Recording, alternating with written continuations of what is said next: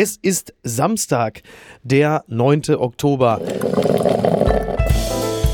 Apokalypse und Filterkaffee. Die frisch gebrühten Schlagzeilen des Tages. Mit Mickey Beisenherz. Einen wunderschönen Samstagmorgen und herzlich willkommen zu Apokalypse und Filterkaffee mit der Wochenendbeilage.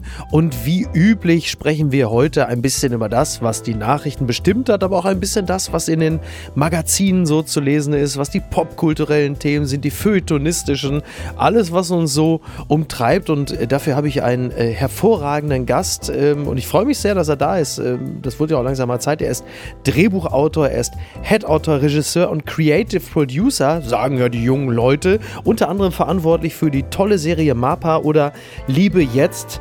Guten Morgen, Alex Lind. Guten Morgen, Miki. Ich freue mich sehr, dass ich bei dir sein darf. Hast du diese wahnsinnige Meldung gehört, dass Karl Lauterbach jetzt auch noch Comedy-Star wird? Ich stelle mir das jetzt so vor. Also, ja, also meine Freundin, die, also die legt den, also die Fernbedienung immer auf den Fernseher. Also das ist ganz gefährlich. Da musste ich schon ein bisschen schmunzeln, als ich hörte, dass jetzt Karl Lauterbach auch noch Comedy-Star wird. Weißt du, was sich dahinter verbirgt? Äh, ich habe das gesehen, dass er bei so einer neuen Amazon-Comedy-Programm äh, dabei ist. Mhm. Hazel Brugger coacht ihn. Also ich war mir nicht ganz sicher, ob er als Comedy-Star oder als Coach eingeladen wird. ja. Aber es ist wohl so, dass Hazel ihn coacht. Aber er hat wohl auch schon gesagt, dass das zwar irgendwie schön war, aber er doch dann lieber Gesundheitsminister werden will in der nächsten Koalition. Ne? Ja, ich, ich denke auch, dass das richtig ist. Ja, es gibt so ein Format, das nennt sich, glaube ich, irgendwie One Mic Stand oder so. Da sind dann professionelle Comedians wie Teddy Tecklebrand oder aber halt eben auch Harald Schmidt bringen dann, ich denke, prominentem Nachwuchs bei, wie Comedy funktioniert. Und äh, wenn Karl Lauterbach jetzt irgendwie ein Stand-up macht im Bundestag demnächst, das wäre äh, sicherlich ganz schön, aber Gesundheitsminister wäre ja vielleicht auch nicht so schlecht. Ne? Das stimmt, aber ich finde wirklich auch, dass er ein ziemlich gutes komödiantisches Talent hat. Also, aber du kennst ihn ja besser. ja, er hat einen, auf jeden Fall einen trockenen Humor, das muss man sagen. Ja, Kompliment an der Stelle. Mal gucken, wann er in einem gelben T-Shirt irgendwo auftritt und dann so einen, seinen witzigsten Spruch drauf hat, irgendwie Aerosole Mio oder so. Also, naja, warten wir es mal ab. Wir kommen mal hierzu. Die Schlagzeile des Tages. Ja, wir reden jetzt am Freitagabend, das äh, sei verraten. Und äh, noch bestimmt diese Meldung unser aller Leben. Das Redaktionsnetzwerk Deutschland und andere meldet erneute Störung bei Facebook-Diensten. Tausende Nutzer melden Probleme, vor allem bei Instagram. Äh, bei mir war es halt eben so, ich kam aus dem Studio, ich habe dann den Kölner Treff aufgenommen, guckte bei Twitter und sah, der trendende Hashtag ist Instagram down und ich dachte, um Gottes Willen, es geht schon wieder los. Ja, manche Großeltern haben den ersten und den zweiten Zweiten Weltkrieg miterlebt. Das ist alles gut und schön. Aber Leute, bitte, zweimal Instagram down binnen weniger Tage, das ist für unsere Generation zu viel, oder? Ich freue mich ein bisschen über die ganzen Leute, die, glaube ich, so an fallende Kurse und wieder steigende Kurse bei der Facebook-Aktie gesetzt haben und gleich wieder gekauft haben, nachdem sie Scheiße, stimmt, äh, am Montag dann im Keller war. Über diesen ganzen kleinen Wettspinner da habe ich, darüber freue ich mich ein bisschen, dass die jetzt wahrscheinlich noch wieder, wieder Geld verloren haben. So wie äh, Zuckerberg ja auch, der angeblich 6 Milliarden am Sonntag verloren hat. So viel Geld kann doch nicht mal Andi Scheuer binnen kürzester Zeit versenken. Aber das ist, äh, für manche wird es jetzt langsam dünn. Also Kathi Hummels überlegt schon, ob sie ihre Lehre als Hundefriseure nicht doch besser zu Ende gemacht hätte. Jeremy Fragrance hat aus Kummer versucht, sich mit einer Flasche Cool Water tot zu trinken. Es ist halt einfach wirklich, also Heieieiei, ne? Aber das, wie gesagt, das ist halt dann auch ein bisschen das Problem, wenn so mehrere Dienste in der Hand von einem Konsortium sind. Äh, da ist man dann auch ein bisschen auf Gedeih und Verderb dann äh, auf deren Bestehen angewiesen. Äh, was ist jetzt mit den ganzen AfD-Seiten, wenn Facebook nicht funktioniert? Ja, das wäre ganz schlimm, für, wenn die ganzen AfD-Seiten nicht funktionieren. Und ich muss aber auch tatsächlich sagen, dass ich das wirklich ganz schön fand letzten Sonntag. Und ja, es ist erschreckend, wie, wie angenehm eigentlich äh, die Vorstellung ist, dass es kein Facebook und kein Instagram mehr gibt und keine AfD-Seiten ist, ist natürlich auch nicht schlecht. Daher, ja, ich, ich muss wirklich sagen, mich hat das ganz schön erschreckt, wie, wie sehr ich darauf verzichten könnte, aber es natürlich dann in dem Moment, wo es wieder da ist, wieder 24 Stunden mit dem Handy in der Hand rumlaufe. Also es ist schon äh, nicht ganz gesund. Was ist denn so dein Lieblingsdienst? Was ist dein meistgenutzter Dienst? Worauf gehst du eigentlich am liebsten? Für mich ist, glaube ich, schon, also Twitter ist die größte Sucht mhm. und das, was ich auch irgendwie dann doch am relevantesten finde. Also gibt natürlich viel Hass gegen Twitter, aber man kann jetzt nicht sagen, dass Twitter nicht irgendwie dann doch auch irgendwie eine politische Relevanz hat. TikTok und Instagram sind für mich dann eher so Sachen wie früher, wenn man so Nachmittagsfernsehen durch so Pro7 RTL gesetzt ja. hat. Das ist, glaube ich, das, das hat es einfach ersetzt jetzt. Ja, ich empfinde es ähnlich. Also für mich ist Twitter mittlerweile auch das meistgenutzte Medium, weil es halt einfach ein super Informationsmedium ist, wenn man sich es entsprechend zusammenstellt. Ich habe halt nur manchmal so dieses Gefühl, um an diese Information zu gelangen, muss ich erstmal in das Piranha-Becken greifen. Das ist so ein bisschen das Problem bei der ganzen Sache, weil es halt schon sehr aufgeladen ist und auch ein bisschen toxisch. Also ich habe eine toxische Beziehung zu Twitter, möchte ich mal sagen. Ja, geht mir auch so. Also man hat gleichzeitig, habe ich das Gefühl, ich lerne da auch viel. Ne? Also Klar, es wird auch viel gehatet, aber man sind ja wirklich viele Themen, die man irgendwie durch Twitter gar nicht mitbekommen würde. Ja. Aber diese ständige, diese Meinungsstärke, die da herrscht und das Gefühl auch sich immer zu äußern zu müssen und aber auch, also ich merke manchmal, wenn ich mit Menschen, die nicht bei Twitter sind, rede, mhm. dass ich deren Argumente schon antizipiere, weil ich sie alle schon bei Twitter gelesen habe und gar kein normales Gespräch mehr mit jemandem führen kann. Ja. Weil ich schon genervt bin, weil er mit einem Argument kommt, das bei Twitter schon irgendwie letzte Woche durch also. war. Und das ist wirklich anstrengend. Also. Ja, man ist dann immer schon ein paar Schritte im Voraus. Ne? Du sagst, da kommen Themen auf, das stimmt. Also die, die über die Hashtags werden natürlich Themen an die Öffentlichkeit gebracht, die es absolut wert sind, besprochen zu werden. Ich habe leider nur immer das Problem, dass das Thema dann automatisch auch alle Leute auf eine gewisse Art und Weise triggert, mit ihrem ganz eigenen Trigger. Das heißt, sobald das Thema auf Twitter gezogen wurde, müssten eigentlich theoretisch alle wegen Befangenheit dann von diesem Fall abgezogen werden, weil sie nicht in der Lage sind, nüchtern und sachlich dieses Thema dann zu besprechen. Das ist ein bisschen traurig an der ganzen Sache. Ja, wobei ich natürlich auch finde, das sind ja auch die Sachen, die rausstechen, die dann besonders negativ waren. Aber oft ist es ja auch so, es wird nüchtern und sachlich über etwas geredet und dann gibt es dann zwei, drei Leute, die dann über die Stränge schlagen und dann heißt es wieder, Twitter ist aggressiv, Twitter übertreibt, ne? obwohl eigentlich auch da wieder dann halt der Ausschlag in Betracht gezogen wurde. Aber eigentlich wird ja bei Twitter auch wahnsinnig viel konstruktiv diskutiert. Das ist dann vielleicht immer nicht das, was dann am nächsten Tag die Bildzeitung interessiert. Ne? oh Gott, nein. Dann kommen wir mal zu einer Person, die A, Twitter interessiert und B, die Bildzeitung mit all ihrer Kraft also partout nicht zum Kanzler schreiben konnte. Blattgold. Das Treibsandmännchen, so nennt die Süddeutsche Armin Laschet. Als Armin Laschet ankündigt, dass er was zu sagen hat, denken alle nur an das eine, seinen Rücktritt.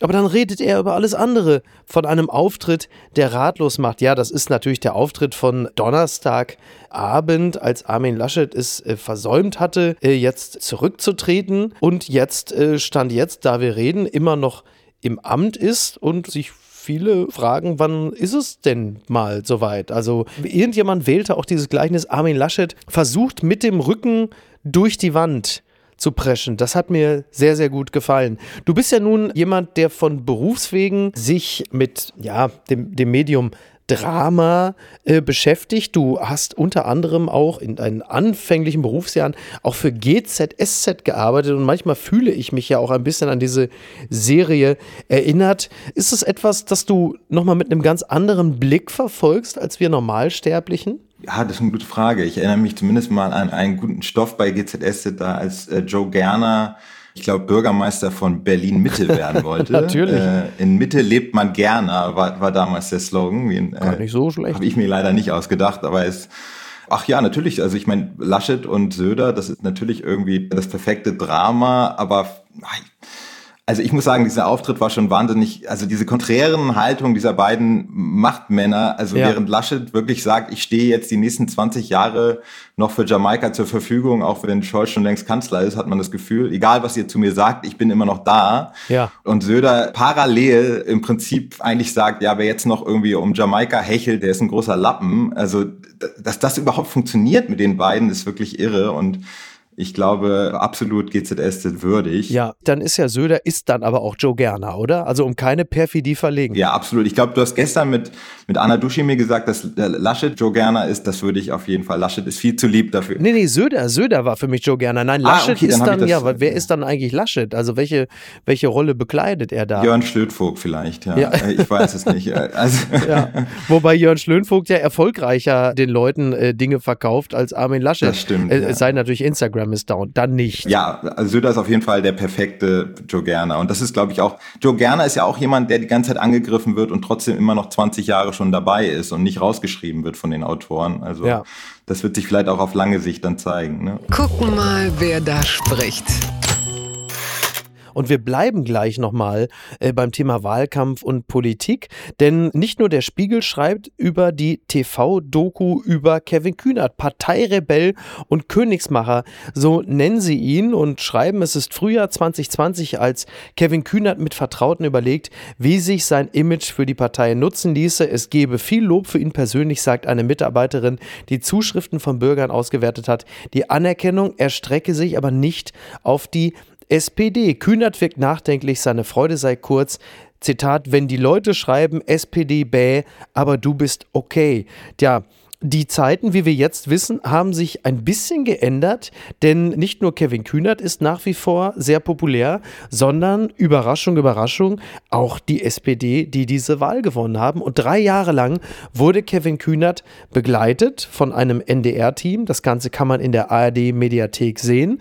Und Du hast das Ganze geschaut, Alex. Ja, ich fand das ganz fantastisch. Ich war wirklich äh, gehuckt wie bei House of Cards hat mich auch ein bisschen in meinem Job demütig gemacht, weil, also ich glaube, sowas kann wirklich im Moment nur Doku oder die Doku-Serie. Ich fand es wirklich wahnsinnig spannend, dabei zuzusehen. Man hatte ja. das Gefühl, der Mann ist so unfassbar talentiert mhm. und gleichzeitig war es natürlich gerade so ich als äh, als Linken dann auch eine, äh, eine tragische Heldengeschichte, weil er mit Idealen irgendwie reinkam da in die SPD-Führung und man sieht dann über sechs Folgen eigentlich, wie er dann am am Establishment scheitert während aber trotzdem klar ist, dass der Mann einfach wirklich was auf dem Kasten hat und auch mhm. so Leute wie Saskia Esken und äh, Walter Borjans da fast wie so eine Art von Marionetten von Kevin Kühnern wirken. Und er coacht sie ja förmlich, ne? Bei diesen Regionalkonferenzen, wo es darum geht, wer wird denn jetzt der neue Parteivorsitzende, beziehungsweise die, da ist ja Kühnert derjenige, der sie darauf einstellt und sagt, ihr müsst positiv sein, ihr müsst lachen,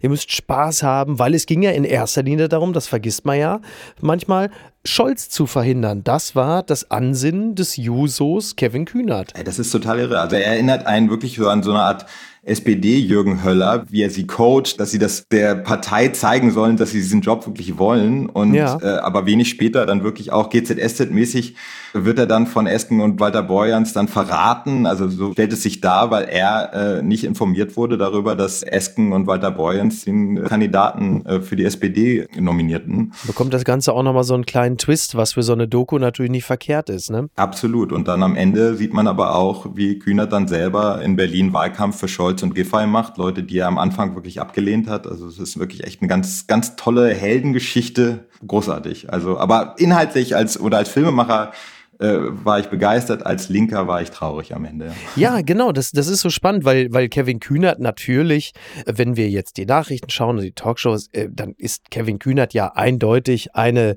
positive und erfolgreiche Figur. Aber wenn so eine, wenn natürlich so eine, so eine Doku über drei Jahre sich erstreckt und du diese Helden, diese berühmte Heldenreise erzählst, das weißt du als Drehbuchautor besser als ich, und am Ende diese Geschichte so einen Twist bekommt, das kannst du ja besser eigentlich kaum schreiben. Absolut nicht. Das kann man nicht schreiben schreiben und deswegen sind ja auch gerade Dokus so on Vogue und es geht mir genauso. Ich, äh, ich bin echt Serien- und Filme müde, das darf ich natürlich vielleicht eigentlich gar nicht sagen.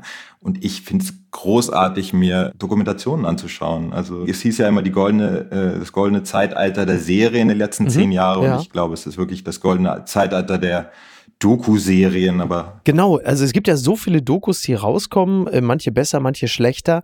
Ich habe immer nur die leise Sorge, dass Dokus, wenn sie dann auch im Zweifel noch mitproduziert werden von dem Objekt der Betrachtung, dass die am Ende wenig Erkenntnisreiches äh, zutage fördern. Also es, ganz beliebt sind ja zum Beispiel Dokus über Fußballteams, Borussia Dortmund, Manchester City. Die brauche ich mir ehrlicherweise nicht anzusehen, weil ich weiß, wenn das alles freigegeben wird, dann ist da nichts Interessantes dabei. Was haben wir auch beispielsweise von der Bushido-Doku zu erwarten? Da wird ja wohl kaum das erzählt werden, was uns wirklich interessiert, sagen wir mal, den geschäftlichen Mittelbau in der Karriere von Bushido. Erwartest du da Spannendes? Also worauf wartest du da zum Beispiel? Also ich glaube, man muss unterscheiden. Ich habe mich da auch mal mit einem befreundeten Journalisten darüber unterhalten, der auch diese gerade so Netflix-Dokus sehr kritisch gesehen hat, weil die natürlich nicht mit der klassischen deutschen Dokumentation, die sehr kritisch mit den Protagonisten umgeht, äh, zu vergleichen ist. Ich glaube tatsächlich, es ist ein eigenes Genre, mhm. was quasi ne, den Unterhaltungswert in den Vordergrund stellt. Also man schaut sich, genau, das könnte man über die Kühner-Doku ja genauso sagen.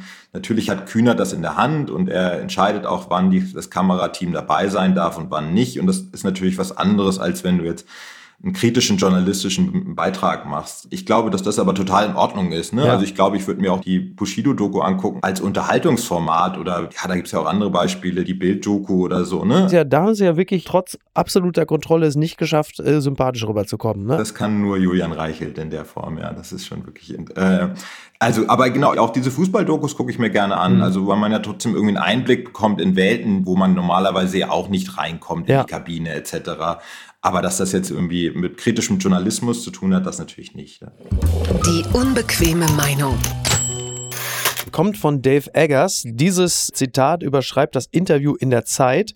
Die Klotür geht erst wieder auf, wenn du die Hände gewaschen hast.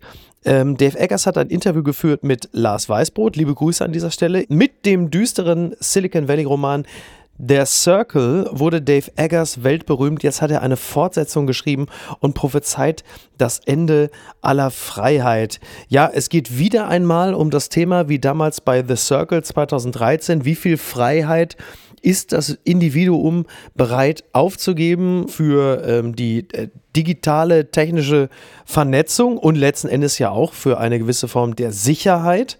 Und in dieser Fortsetzung namens Every geht es halt eben wieder um das Thema wie bei The Circle auch. Und dann äh, beschreibt äh, Dave Eggers zum Beispiel eine Szene in diesem Unternehmen in Silicon Valley. Sagt er, ja, es gibt eine Szene, da versteckt sich meine Protagonistin auf dem Campus der Firma auf der Toilette.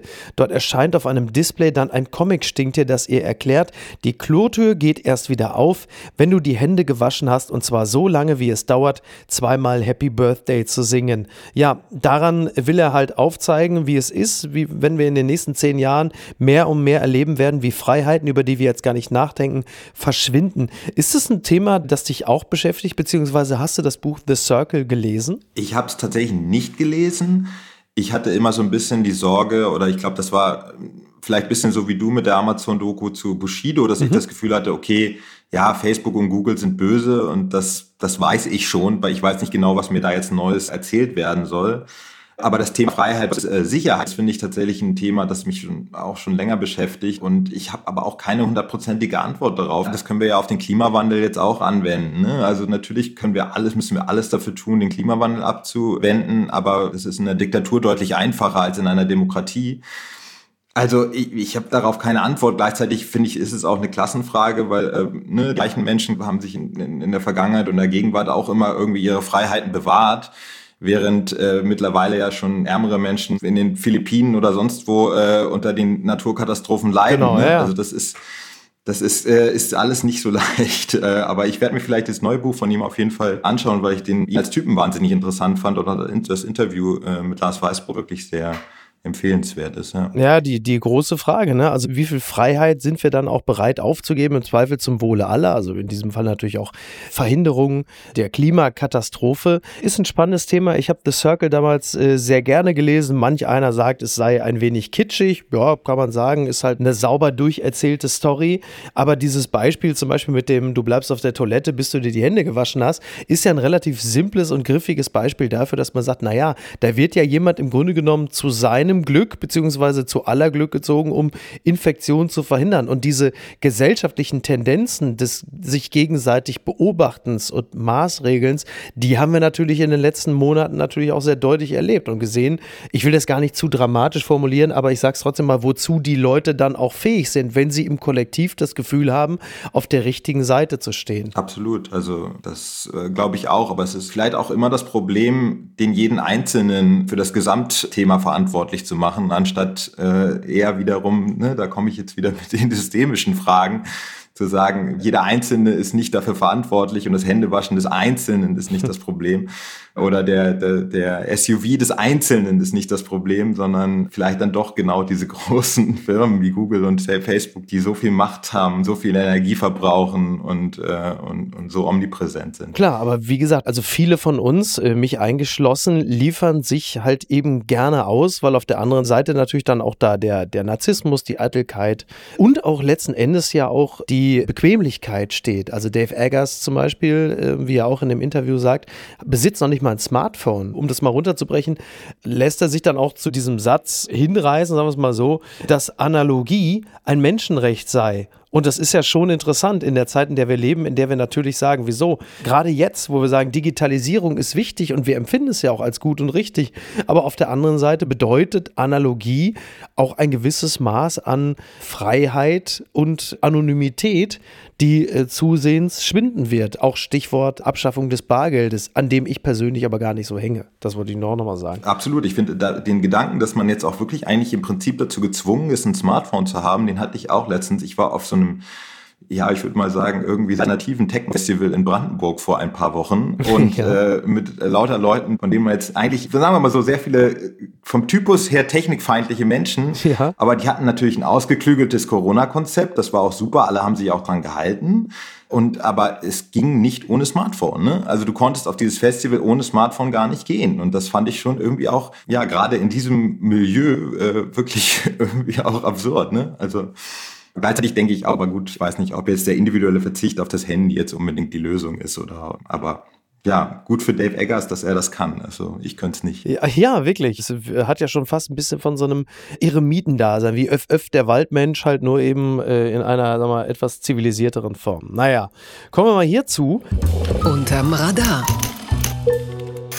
Der Anschlag auf die Synagoge in Halle jährt sich heute zum zweiten Mal und äh, auch ein bisschen passend dazu finden wir heute im SZ-Magazin einen Artikel mit dem Thema Narben der Gesellschaft. Mindestens 213 Menschen sind seit 1990 in Deutschland von Rechtsextremen ermordet worden. Viele Tausende wurden angegriffen, verletzt, bedroht. Diese acht Menschen haben überlebt, aber ihre Narben werden bleiben. Dazu gibt es dann eine Bilderstrecke mit Menschen, die zeigen, was die Folgen dieser rechtsextremen Angriffe für sie persönlich, auch körperlich körperlich bedeuten, ihre Geschichte wird erzählt und wir werden halt wieder einmal daran erinnert, dass das Thema Rassismus, Faschismus, aber halt eben auch Antisemitismus, gerade jetzt auch wieder sehr aktuell, denn wenn vielleicht auch leicht abgeschwächter Form in Leipzig, dass das natürlich präsent ist und an einem Tag wie am Samstag in Halle, das ist nicht der falsche Zeitpunkt, nochmal daran zu erinnern. Also ich kann wirklich äh, allen empfehlen, äh, das SZ-Magazin zu kaufen, weil diese Geschichten wirklich wahnsinnig berührend und schrecklich sind. Also da geht es um eine Frau, die äh, nach diesem Anschlag im Einkaufszentrum in München 2016 in beide Beine geschossen wurde, naja. vor den Augen ihren Kindern ja. und äh, die sich jetzt die Reha nicht leisten kann, weil sie da eine Eigenbeteiligung bezahlen muss. Also man merkt einfach, dass es in der Gesellschaft, also wie unsere Gesellschaft mit Rassismus umgeht, auch inwiefern sie mit den, mit den Opfern von rassistischen Anschlägen umgeht. Also auch, ja, dass Helmut Kohl nicht zur Trauerfeier damals 93 in Mölln gekommen ist. Also all diese Dinge sind ja. wirklich grässlich. Ich, ich kann es wirklich sehr empfehlen, dieses Magazin zu kaufen. Ja. Ich wohne in Neukölln. Äh, es gab, glaube ich, in den letzten vier Jahren fast 20 Brandstiftungen äh, mit rechtsextremem Hintergrund nur in Neukölln. Und äh, man stellte sich vor, dass es gäbe irgendwie in der Form Anschläge in Neukölln mit äh, islamistischem Hintergrund. Das wäre wieder, würde wieder die Bildzeitung äh, ja. sprengen. Und ehrlich gesagt weiß ich, dass nicht so wahnsinnig viele Leute von diesen äh, rechtsextremistischen Anschlägen in Neukölln wissen. Also das ist wirklich. Tatsächlich war mir in der Intensität auch nicht bewusst. Also ich bin, bin auch wirklich von diesen Zahlen tief beeindruckt, das, was du jetzt gerade sagst. Dringt selten in die, in die Mitte der Bevölkerung oder in die Mitte der Berichterstattung. Ja, stimmt. Ja, aber es ist in, es wird berichtet, aber es interessiert halt nicht. Ne? Und ich glaube schon, es liegt einfach daran, dass wenn die Mehrheitsgesellschaft halt einfach von diesen Anschlägen nicht betroffen ist, weil sie natürlich nicht Ziel dieser Anschläge ist, mhm. generell dann ist es einfach nicht äh, von dem gleichen öffentlichen Interesse wie wenn jetzt ein islamistischer Anschlag einfach die weiße Mehrheitsgesellschaft trifft. Ne? Also so ist es. Ja, ja, klar, absolut. Das, das muss, man, muss man so klar sagen. Klar, wenn dann ähm, etwas passiert, dann, dann sind natürlich alle geschockt, dann gibt es zwei, drei Hashtags und dann sagt man um Gottes Willen, aber dann ist es auch relativ schnell wieder vorbei. Also den tief sitzenden Drang in der Bevölkerung über Lippenbekenntnisse, auch im Zweifel auch ehrlich gemeinte Statements hinaus, äh, gibt es ja nicht. So, die Frage ist natürlich auch, wie macht man es, wie geht man vor, aber wenn wir natürlich merken, dass es auch in den Sicherheitsbehörden teilweise nicht wirklich ein tiefes Interesse gibt, dagegen vorzugehen, dann wird es halt schwer. Also Absolut. das sieht man ja unter anderem ja auch an dem Film über Hanau beispielsweise, den man sich natürlich immer noch angucken kann in der Mediathek, wie auch da äh, letzten Endes die Opfer und die Angehörigen der Opfer im Stich gelassen wurden, wenn man später nochmal gelesen und gehört hat, wie es um die hessische Polizei und deren Verhältnis zum Rechtsextremismus Journalismus äh, bestellt ist, dann wundert einen natürlich auch nicht mehr allzu viel. Ja, absolut. Ich glaube, es, also ich meine, es muss sich einfach auch was ändern in dem Sinne, dass in Deutschland Menschen, die äh, Rassismuserfahrung haben, auch einfach äh, überall in allen Stellen, ne? also die klassische, oft gescholtene Identitätspolitik macht natürlich dann Sinn, weil in dem Moment, wo jemand äh, Bürgermeister ist oder jemand äh, Stadtrat ist oder äh, Polizist ist und äh, der selber nicht weiß ist, dann wird sich auch einfach was ändern, weil dann ja. sind diese Menschen äh, in charge sozusagen. Ne? Das liegt daran, ich glaube, weil viele Politik wird aus Angst getrieben. Ne? Deswegen, und wenn die Leute, die aber keine Angst haben äh, müssen, weil sie nicht Ziel dieser Täter sind, äh, an der Macht sind, dann äh, wird sich auch nicht so schnell was ändern. Das ist, glaube ich, ne, die tragische Wahrheit dahinter. Ja. Sowas kann man sich nicht ausdenken. Diana, das Musical bei Netflix, Andenken an Lady Di besudelt. Welche Konsequenzen zieht Prinz Harry? Äh, man hört schon an der Art der Schlagzeile, dass das jetzt vermutlich nicht die FAZ ist, sondern News.de schreibt, die Broadway-Premiere von Diana, das Musical, musste ausfallen. Dafür wurde die Produktion bei Netflix der Weltöffentlichkeit präsentiert. Allerdings fiel die Bühnenshow über das Leben von Prinzessin Diana mit Pauken und Trompeten durch. Es muss zum Fremdschämen sein. Die Texte Texte fürchterlich, die Songs eine Lachnummer. Also ich kann hier nur zitieren, ich habe es nicht gesehen, bin auch kein Fan von Musicals, ich bin auch nicht mal ein Fan von Lady Di. Insofern gibt es da jetzt keine großen Gründe für mich, mir das anzusehen. Wobei, jetzt, wo ich das alles lese, so als Guilty Pleasure, wie man so schön sagt, vielleicht doch mal, wenn irgendwie wieder mal Instagram ausgefallen ist.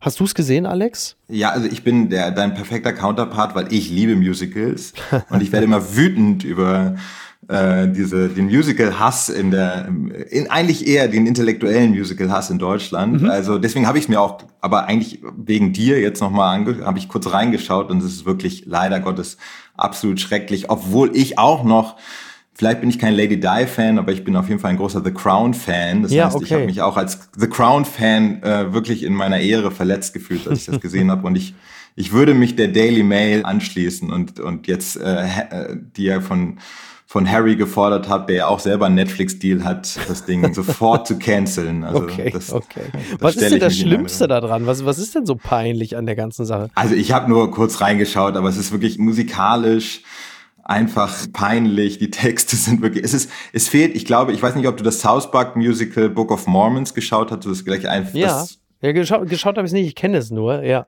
Falls du irgendwann mal nach London oder New York äh, fährst, unbedingt da mal reingehen, auch als Nicht-Musical-Fan, das ist einfach unfassbar witzig. Und man hat so ein bisschen das Gefühl, es fehlt quasi das, es ist weder ernst, noch ist es so absurd, wie, wie die South Park-Leute äh, das machen würden. Und genau diese, dieses Mittelding macht es einfach wahnsinnig peinlich. Also ich glaube, äh, so ein South Park Musical mit Lady Di, das, das wäre großartig gewesen. Oder, oder sowas sehr Ernstes und Tolles und äh, Durchdachtes wie äh, The Crown. Aber ja, irgendwo dazwischen ist dann, ist dann nicht schön. Also bei, bei Lady Di war es ja dann eher so, sag mal, das, das filmische äh, Schräg, Schräg The Crown wandert dann rüber ins Musical. Es kann auch umgekehrt laufen. Ein Musical wird dann plötzlich zum Film, wie im Falle von Cats. Ähm, das war etwas, das uns, glaube ich, so im Jahr 2019 hat uns das alle alle irgendwie, wir haben alle die Trailer gesehen, wir haben die Ausschnitte gesehen. Es muss ein, also ich habe es nicht gesehen, es muss ein sagenhaft peinliches Werk gewesen sein. Es führte dazu, dass der Star-Komponist und Schöpfer von Cats, Andrew Lloyd Webber, der dann halt die Filmversion des Musicals gesehen hat, der war so, also so fertig über das Ganze, dass er als Reaktion darauf sich einen Hund gekauft hat. Ein Therapiehund, wie er selber sagt. Also ich weiß nicht, inwieweit Filme oder Musicals auf dich schon mal so Eindruck gemacht haben, dass du dir daraufhin einen Therapiehund kaufen musstest? Ich weiß es nicht, aber du wirst es mir vermutlich sagen. Als, als Drehbuchautor kennt man das, wenn man das fertige Werk dann sieht, dass man sich dann dafür schämt. Das ist, das ist häufig so der Fall. Wirklich häufig oder häufiger oder wie? Na, es passiert, sagen wir mal so. Jeder Drehbuchautor kennt das, dass er sich dann den den fertigen Film anschaut und dann am liebsten deinen Namen wieder vom Werk runternehmen wollen würde.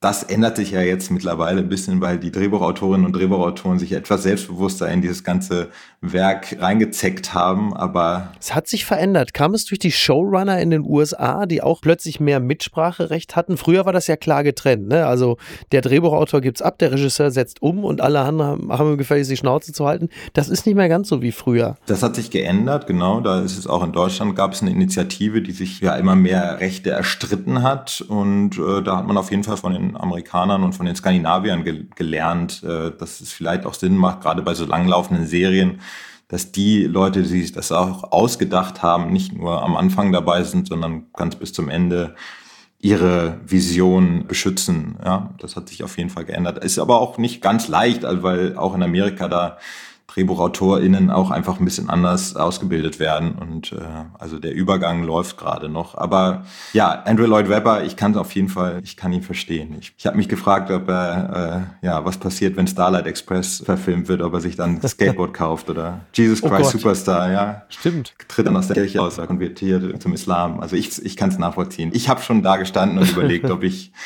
äh, ob ich mich sofort verstecke oder äh, meinen Anwalt anrufe und sage, dass, dass mein Name sofort von dem Film oder Werk getilgt wird. Ist mir schon passiert. Aber heutzutage nicht mehr so häufig, weil wir jetzt ein bisschen mehr mitsprechen dürfen. Ganz weit vorne. Dann kommen wir zu einem weiteren Werk. Der Stern schreibt Squid Game auf Netflix. Alles nur ein Spiel, aber wer verliert, ist tot. Diese Serie schreckt vor keiner Grausamkeit zurück. Ja, Squid Game. Alles redet über Squid Game. In der Netflix-Serie treten 456 hochverschuldete Männer und Frauen in Kinderspielen gegeneinander an. Wer verliert, wird sofort hingerichtet. Dem oder der einzigen Überlebenden aber winkt ein gigantischer Preis. Und äh, das ist auch im Grunde genommen im Großen und Ganzen die Story und äh, im Jackpot sind 45,6 Milliarden Won, also 10.000 pro Teilnehmenden. Das entspricht umgerechnet etwa 33 Millionen Euro. Und am Ende kann natürlich nur eine Person diesen Jackpot mit nach Hause nehmen. Und es muss wahnsinnig brutal sein, schwankt irgendwo zwischen äh, Gesellschaftskritik, Sozialexperiment und Horror-Movie. Und es muss sehr grausam sein. Niki Asania an dieser Stelle hat also mir schon geschrieben, wir müssen das unbedingt gucken. Ich gehe davon aus, zum jetzigen Zeitpunkt hat sie bereits alles gesehen. Mich hat das Ganze stark erinnert an den Plot von entweder Running Man, der Film von 1988, einige werden ihn noch kennen, viel mehr aber noch an den Wolfgang Menge-Film, den legendären deutschen Fernsehfilm Das Millionenspiel von 1970 mit Dieter Hallervorn als Killer und zwar als ernster Killer, eine seiner wenigen ernsten Rollen zu Beginn seiner Karriere. Ich habe den Film leider nie gesehen, das tut mir leid. Oh, das, wird, das musst du machen, wirklich. Ich meine, du bist ja noch mal zehn Jahre jünger als ich, aber das musst du wirklich machen als Filmemacher, als Drehbuchautor. Du wirst das Millionenspiel lieben. Du wärst auch überrascht, wie frisch dieser Film, immerhin von 1970, immer noch ist. Ja, ich habe mal mit Dieter Hallervorden vor sehr lange, da war ich noch sehr, sehr jung, versucht, einen äh, Film zu entwickeln. Und danach hatte ich so ein bisschen das Gefühl, vielleicht muss ich von Dieter Hallervorden wieder Abstand halten. Aber ich werde es trotzdem machen. Ich, ich glaube an ihn als Schauspieler, auch jetzt im Alter. Aber ich kann, also wirklich, ich kann, ich habe jetzt die ersten zwei, drei Folgen geschaut von äh, Squid Games und ich finde es wirklich, ist wieder so ein gutes Beispiel dafür, was Netflix wirklich kann. Eine Serie aus einem Land, äh, wo vielleicht ein paar Arthouse-Liebhaber in Deutschland sich Filme angeschaut haben, zu so einem Riesenhit zu machen. Und es ist wirklich spannend, es ist witzig. Ich habe eher an so Hunger Games gedacht. Ja, das stimmt. ist vielleicht meine Millennial-Version davon. Aber ich, ich finde es wirklich, ich kann das sehr empfehlen. Und es, aber es ist jetzt keine neue Geschichte. Es, es gab sicherlich tausend Varianten von solchen mhm naja, Spieltrieb, Film, ja. aber ich, ich glaube, was ich wirklich daran toll finde, ist mal wieder ich schaue mir eine Serie aus Korea an und es ist ein totaler Hit und es ist, ja, es ist, das macht einfach jetzt Spaß, ne, dass die, die Serien nicht immer nur aus Amerika. Aber Korea ist doch sowieso sehr stark auf dem Vormarsch, ne? Also äh, Parasite war ja so ein, so ein gutes Beispiel dafür, dass also Filme aus, aus Südkorea genauso halt eben wie, wie Serien jetzt auf dem Vormarsch sind. Also sie haben offensichtlich es geschafft, über den asiatischen Markt hinaus einen Link auch in Richtung USA oder Europa äh, zu finden. Ja, also ich meine, es ist wirklich ja schon ein bisschen auch die kapitalistische Logik jetzt, dass sich einfach da, wo in, in irgendeinem Land eine tolle Serie oder ein toller Film entsteht, der setzt dich halt einfach durch diese Marktmacht von Netflix dann generell einfach durch und das ist schon irgendwie ganz cool. Also mhm. da hat ja auch äh, zum Beispiel Dark in Deutschland bewiesen, ne? eine durchaus komplexe Serie, die jetzt nicht äh, einfach zu konsumieren ist, die überall auf der Welt irre erfolgreich ist. Also das ist schon irgendwie echt ziemlich cool. Auch wenn Netflix in Deutschland im Moment vielleicht ja aus Drehbuchautoren sich gerade gar nicht so besonders mutig ist, finde ja. ich, sollten sie sich jetzt wirklich von diesen von dieser Serie beeinflussen lassen, weil auch die wirklich jetzt nicht easy to watch ist, so, ne? Also ja. sowohl, die hat auch einen richtigen künstlerischen Anspruch, die sieht auch geil aus. Also das ist auch nicht irgendwie so massentaugliche Ware, die einfach überall logischerweise funktioniert, sondern das ist ein richtiger Überraschungshit, würde ich sagen. Ja. Total. Also vor allem, wie schnell das dann geht. Erst kriegst du nichts mit und plötzlich siehst du dann diesen Hashtag und dann wird nur noch über äh, Squid Game geredet. Genauso wie ja zu Beginn der Pandemie, Stichwort Doku, Tiger King so ein Riesenthema war und uns irgendwie über die ersten, sagen wir mal, naja, länger als eine, eine Woche oder zwei hält es ja nicht, aber die immerhin über den Lockdown hinweg geholfen hat. Das ist dann so ein Massenphänomen. Da ist dann plötzlich Netflix oder Amazon Amazon dann irgendwie doch auch wieder ein bisschen das Lagerfeuer von früher, über dem alle hängen und sich da äh, im übertragenen Sinne die Hände wärmen. Squid Game ist das Wetten das äh, des 21. Jahrhunderts, das willst du sagen. Ja. ich wette das. Ja, naja gut, also äh, du, wenn sie am Ende alle erledigt sind, äh, also wie wir ja gelernt haben, der Einzige, der immer überbleibt, ist auf jeden Fall Tommy Gottschalk. Und wenn er bei Bild TV ist, Klammer auf, was ich sehr bedauere, Klammer zu. Ja, ich bin, ach, die, meine Gottschalk-Liebe hatte ich leider nie. Ich gehöre da nicht in die, in die Riege. Du bist ja auch Jahrgang 88. Ja, aber es gab auch in meiner Kindheit Wetten das, aber es war nicht nie meins. Und ich fühle mich ein bisschen bestätigt in meiner Distanz, die ich schon immer zu ihm hatte. Für sein Spätwerk jetzt. das gibt's doch gar nicht. No more espresso martinis, das schreibt Grub Street, why bartenders hate the hottest drink on the planet. Ja, es ist so, dass der Espresso Martini oder der Espresso Tini jetzt einen derartigen Hype hat, dass Bartender, Barkeeper rund um den Globus daran verzweifeln. Jetzt auch immer schon, und das ist natürlich auch ein bisschen die Scheiße an der ganzen Sache, sie, sie müssen jetzt nicht einfach nur eben so eine Art Cocktail-Dongling mixen, sondern müssen da diese Espressi, sagt man ja, so als Connoisseur und Feingeist, dass sie die natürlich vorher schon reihenweise fertig machen müssen, damit damit dann diese ganzen aufgeheizten GroßstädterInnen dann möglichst schnell da irgendwie zu viert oder zu fünfter die Dinger von der Theke räumen können.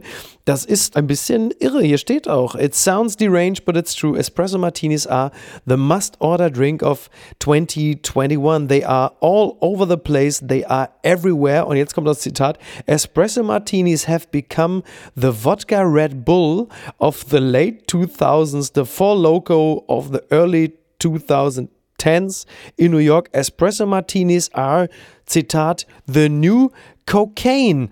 Und das möchte ich auch mal adressieren an meinen, ich äh, setze es in Gänsefüßchen, guten Freund Jakob Lund, den Grandmaster der Espressotinis, der eigentlich im Grunde genommen äh, sämtliche größeren Kneipen, Bars und Restaurants von ganz Berlin Mitte äh, auf Trab hält, weil die ihm seine beschissenen Espressotinis machen müssen, dass er da irgendwie wie so eine Mischung aus Ben Becker und dem sehr späten Maximilian Schell mit seinem weißen Schal herumflaniert, rumgrölt, Leute anpöbelt und natürlich durch dieses, ich zitiere nur, neue Kokain so angezündet ist, dass Menschen wie ich, die mit ihm mal befreundet waren, sich natürlich distanzieren. Es ging auch übrigens nie, und das, das ist, äh, tut mir leid, Alex, dass du das mitbekommen musst, es ging nie darum, mich von Klaas Häufer Umlauf oder Thomas Schmidt zu distanzieren. Es ging grundsätzlich immer darum, dass ich einfach nicht mehr mit Jakob Lund gemeinsam in einem Restaurant gesehen werden wollte, weil er durch diese Espresso-Tinis ein anderer Mensch geworden ist. Es ist jetzt einfach auch mal raus. Es ist einfach peinlich, es ist beschissen und jemand, der von sich behauptet, sowas wie der Wolfram Siebeck der 2020er zu sein, rennt da mit dem Wodka Red Bull 3.0 rum. Es ist einfach nur peinlich. Alex, wir haben länger nichts von dir gehört. Ich habe die letzten vier Minuten genutzt, um mich aufzuregen. Wie stehst du denn zu diesem Getränk? Ja, äh, ich bin überhaupt nicht so der, der Drink-Typ. Mhm. Ich hatte aber tatsächlich das Gefühl, dass der Espresso Martini, ich wohne wie gesagt in Neukölln, wo alles immer ein Jahr früher ist als im Rest der Welt, ja. fast schon wieder ein bisschen durch war. Ich erinnere mich auch, dass Lars Weißbrot im sogenannten Gegenwart-Podcast äh, zu Recht gesagt hat, dass der Espresso Tonic das Ding äh, ah. des Herbstes äh, 2021 ist. Also ich habe ein bisschen das Gefühl, das Ding ist schon over. Ja, aber da ist ja kein Alkohol drin, oder? Genau, aber das ist ja genau das.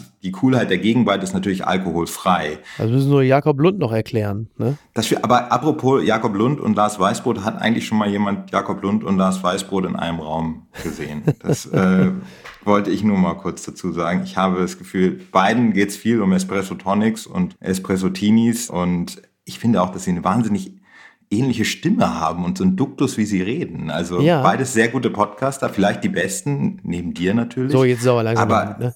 Ja, Ja. aber ja, ich weiß es nicht. Ich finde, also da ist irgendeine gewisse Überschneidung bei den beiden. Ja. Aber ich weiß, ne? Ja, doch, ach, das ist interessant. Das muss man, das müssen wir mal verfolgen. Also es ist natürlich, im Grunde genommen ist ja Lars Weißbrot das, was Jakob Lund geworden wäre, wenn er einfach auch mal ein Buch zu Ende gelesen hätte und sich nicht einfach nur unter den Arm klemmt. Aber das werden wir, das werden wir vermutlich nie erfahren. So bleibt mir eigentlich schlussendlich nur eine Frage, Alex. Was ist denn dein Filmtipp für, sagen wir mal, den Herbst? Worauf freust du dich, du als Mensch vom Fach? Wo sagst du, also abgesehen von Dokus, sagst du, ach geil, das kommt jetzt oder das läuft jetzt, das lohnt sich. Ah, ich gehe einfach nochmal zurück zu Diana. Es gibt tatsächlich noch einen Diana-Film, aber ich glaube ein wahnsinnig guter. Und zwar mit Kristen Stewart spielt äh, Diana in dem Spencer-Film. Ja. Oh Gott, den Namen des Regisseurs habe ich gerade vergessen, aber es ist tatsächlich auch eine deutsche Koproduktion mit der äh, wahnsinnig tollen Komplizenfilmproduktion, die auch äh, Maren Ade gehört zum Beispiel. Und auf den Film freue ich mich total. Ah, okay, sehr gut. Ich habe den Trailer schon gesehen und habe schon gleich äh, äh, Tränen in den Augen gehabt. Also ich bin Diana-Fan und äh, möchte aber das natürlich Ich bin, ich bin ja, ich bin ja großer Kristen Stewart-Fan. Das ist irgendwie so mein, ja, Guilty Pleasure ist ja Quatsch, aber äh, Guilty Pleasure würde man höchstens sagen, weil man natürlich durch diese Twilight-Filme ist sie so gebrandet. Aber ich äh, mochte immer ihren Ausdruck, der immer so ein bisschen von der Welt gelangweilt wirkte. Insofern passt es ja auch in gewisser Hinsicht zu Prinzessin Diana, Lady Di, die natürlich zusehends von ihrem Umfeld, ich will nicht sagen gelangweilt, aber angestrengt war und vielleicht ist dann der dieser Signature Look von Kristen Stewart eigentlich ganz ganz gut geeignet. Also ich finde sie auch toll. Ich glaube, das ist so ein, soll angeblich auch eine Wahnsinns-Performance sein und vielleicht ist das so die Oscar-Kandidatin, kann ich mir vorstellen. Ja. Mit dem Film. Und sonst kann ich nur wieder, ich muss wirklich sagen, ich habe Dune gesehen und fand ihn großartig und würde allen empfehlen, nochmal ins Kino zu gehen, solange der noch im IMAX läuft. Ein unglaublich toller Monumental-Action-Blockbuster mit Anspruch. Genau, jetzt noch den Wüstenplanet im Kino gucken, bevor es dann demnächst einfach Dokus gibt über Brandenburg oder sonst wo, wenn sich halt eben dieses Thema Klimakrise dann als noch gravierender herausgestellt hat, als wir das jemals geahnt hätten. Alex, ich bedanke mich ganz herzlich an dieser Stelle. Das hat mir sehr viel Freude gemacht. Mir auch, vielen Dank. Wir sind äh, tatsächlich durch. Mir bleibt an dieser Stelle A, wie gesagt, nur noch mich bei dir zu bedanken. B, Mia Becker, unserer wunderbaren Producerin, ganz, ganz herzlich zum Geburtstag zu gratulieren. Wir sind ja hier schließlich eine Familie und ich schätze sie menschlich wie fachlich. Und dir wünsche ich ein schönes Wochenende und würde mich freuen, wenn du uns mal wieder beehrst und dann gucken wir mal, welche Doku wir dann auseinandernehmen. Das würde mich sehr freuen und ich schließe mich natürlich den Glückwünschen unbekannterweise auch. Sehr gut, alles klar. Alex, mach's gut. Bis Tschüss, dann. Ciao. Tschüss. Danke. Apokalypse und Filtercafé ist eine Studio Bummens Produktion mit freundlicher Unterstützung der Florida Entertainment. Redaktion Niki Hassania. Produktion Laura Pohl. Ton und Schnitt Niki Franking. Neue Episoden gibt es jede Woche montags, mittwochs und freitags, überall, wo es Podcasts gibt.